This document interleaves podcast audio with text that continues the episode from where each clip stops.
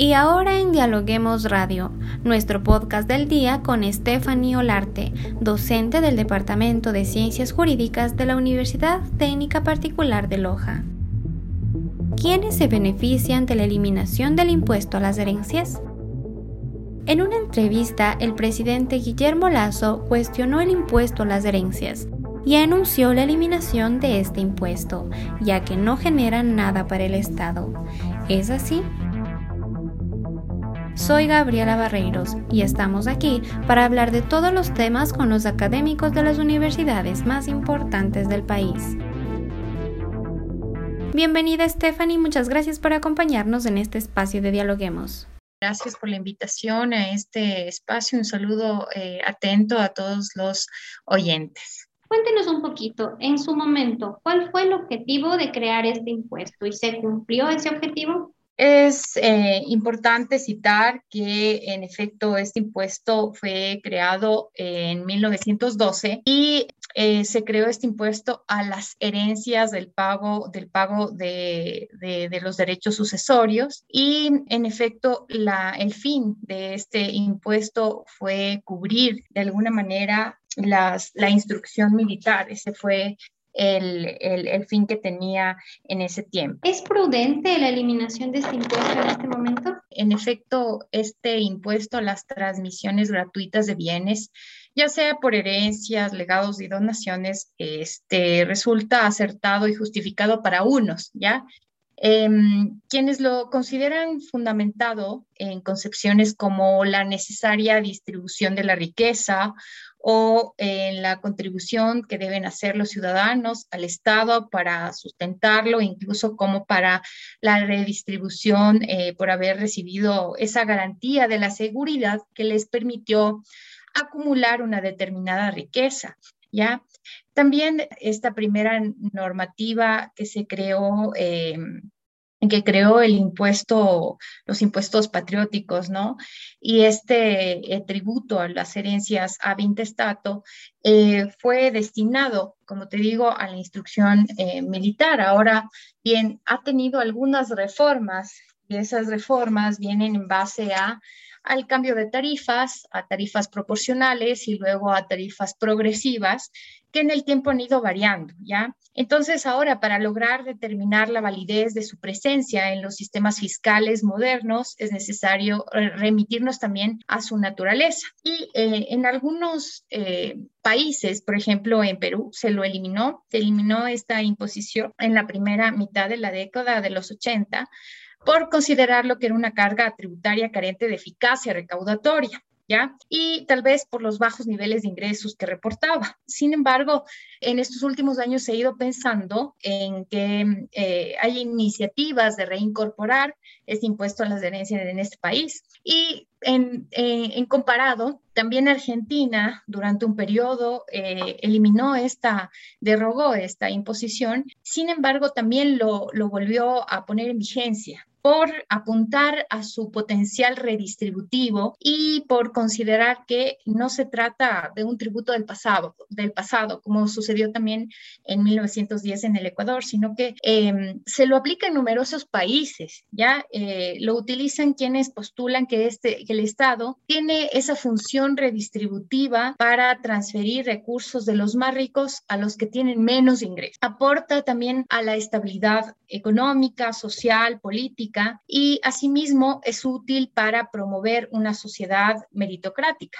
¿Ya? ¿Qué quiere decir? Que es basada en el esfuerzo personal. O sea, quiere decir que lo que fomentamos en las futuras generaciones será que va a haber una, una herramienta de que eh, se va para enfrentar la concentración de las riquezas en, en, manos de pocas familias a niveles razonables, con un aliciente de creatividad, de una actividad emprendedora para las para las futuras generaciones, para la competencia y llegar a eso a una democracia efectiva. Ahora bien, ¿por qué mm, yo considero que no es prudente su eliminación? Porque, en efecto, las, las razones es en aras de justificar que se han desarrollado diferentes teorías dentro de las que se destaca la teoría del beneficio, donde se persigue compensar al Estado por el disfrute pacífico y la protección que se le brindó en su momento a la normal transmisión de esos bienes acumulados incluso a la ayuda prestada por el Estado en esa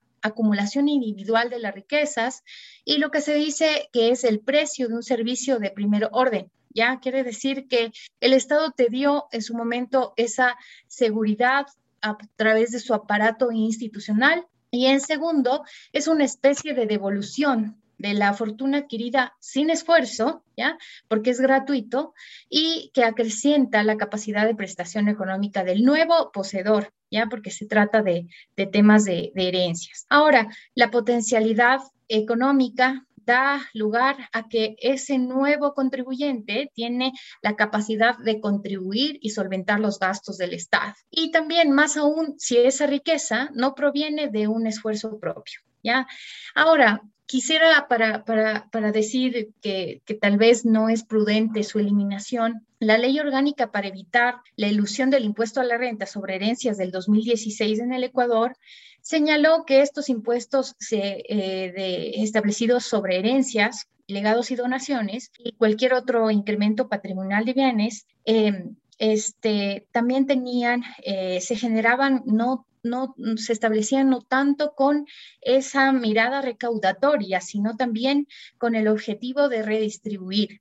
Ya, lo cual va a beneficiar, y lo que decía el objeto de, de esa ley era beneficiar principalmente los programas sociales destinados al impulso de la clase media, especialmente a impulsar la educación superior de los miembros de las comunidades indígenas, del pueblo afro, de ecuatorianos, de montubios, de madres jefas de hogar o de hijos de migrantes. Eh, eso este, sería respecto a esa pregunta, estimada Gabriela. Y justamente entonces, Stephanie, en base a eso, ¿a quiénes entonces, a quiénes beneficia la eliminación de este eh, impuesto? En efecto, el principio de generalidad del régimen tributario ya es un mandato eh, de triple connotación, ya porque eh, se graban los diferentes fuentes de capacidad económica en las que se, incluiría el patrimonio por transmisiones gratuitas y se llega a evitar el fraude tributario. También es que no hay establecimiento de exenciones o beneficios que poseen un carácter arbitrario, sino que las exenciones establecidas en la ley de régimen tributario interno son muy, muy, eh, muy concretas y adicionalmente tienen mucha relación con el objeto imponible. La posible eliminación de este gravamen eh, a las adquisiciones gratuitas llegaría a afectar el principio de generalidad que en el Ecuador es calificado como un principio constitucional eh, establecido en el artículo 300 de la, de la Constitución. Esto estaría dirigido a brindarle privilegios a un grupo social donde queden exentos del pago de los impuestos al existir ya un incremento patrimonial considerable y esas personas o esos grupos o esas familias que tienen ya una presencia de capacidad contributiva real, se privilegiaría permitiendo cumplir con este tipo de obligaciones eh, de exención de esta obligación tributaria. Ahora, según las tarifas contenidas en la tabla publicada conforme la variación anual del índice de precios al consumidor del área urbana dictado por el INEC, el, en el 2021, de acuerdo a estos niveles, podemos ver que la clase media alta no puede cumplir con el gravamen de acuerdo a la progresividad de la tarifa. Un gravamen, por ejemplo, del segundo nivel sería 5%, pero de, de acuerdo al octavo nivel, que fija, que comprende una herencia estimada de 800 mil dólares en adelante, se verá afectada, yo creo yo, según esta tabla, la clase alta con una afectación del 35% de acuerdo al cálculo. En ese sentido, yo creo que la clase alta es la más afectada con este gravamen, ya que la concentración de la riqueza está en estos determinados grupos sociales, que a nivel general no se afectaría en su mayoría a los ecuatorianos de, clase media, media alta, de acuerdo a, la data que, eh, que tiene el Servicio de Rentas Internas, del 2019 al 2021, los, los cantones con mayor recaudación en este impuesto son Cuenca, Guayaquil, San Borondón y Quito. Ya para finalizar con esta entrega, también se ha dicho mucho que esta recaudación la que se ha hecho con el impuesto no ha, ha, sido mucha, no ha sido en comparación con otros. ¿Es verdad esto? ¿Cuánto se ha recaudado con este impuesto y si perjudica o no a los ingresos del país? Bien, de acuerdo a la recaudación por tipo de impuesto, provincia y cantón del Servicio de Rentas Internas, en el año 2019 tenemos una recaudación de 20.545.218. En el año 2020, 18.413.435. Y las estadísticas generales de recaudación de este periodo 2021, sí podría yo decir, de enero a agosto del 2021, según esta data, está en los 28.561 dólares. Y claro que ha bajado, ¿ya? En tanto, este valor recaudado no es representativo de acuerdo a los ingresos permanentes del Estado, pero eh, sino que lo importante es el destino que se da por parte del Estado a dichos valores. Y lo que implicaría justificar esta imposición se debe revelarse en un trasfondo social. Entonces, estos tributos que tienen de alguna forma a tratar de ser complementarios, el impuesto a la renta, y también se, se, se, se, ven como tributos extrafiscales, se convierten en instrumentos al margen de una, no solo al margen de una finalidad recaudatoria, sino que, em, que implican una finalidad esencial eh, o imprescindible también para obtener ingresos para otro tipo de fines. Ahora, respecto a lo que me dices, ¿perjudica los ingresos del país o no? Yo te diría, al ingresar la recaudación a la caja fiscal, resulta un recurso adicional eh, al presupuesto general del Estado. Entonces, ahora, según la cuenta de, ahorro, inversión, financiamiento, claro, tenemos ahí este, los ingresos permanentes en donde se encuentran los impuestos y puede ser el aporte de este impuesto un, mínimo equivalente a, la, a, la, lo que está ingresando el Estado respecto a ingresos permanentes.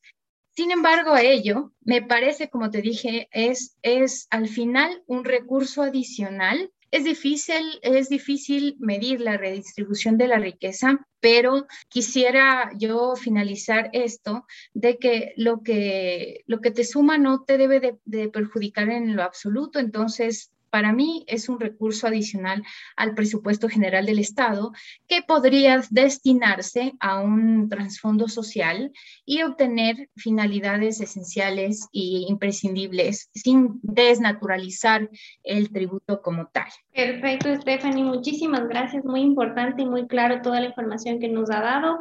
Gracias por darnos este aporte a Dialogue. De acuerdo, Gaby. Gracias por la invitación. Y muchas gracias amigos por escucharnos. No se olviden de seguirnos en nuestras redes sociales, Facebook, Twitter e Instagram como arroba dialoguemosinfo y visitar nuestra página web www.dialoguemos.es. Conmigo hasta la próxima.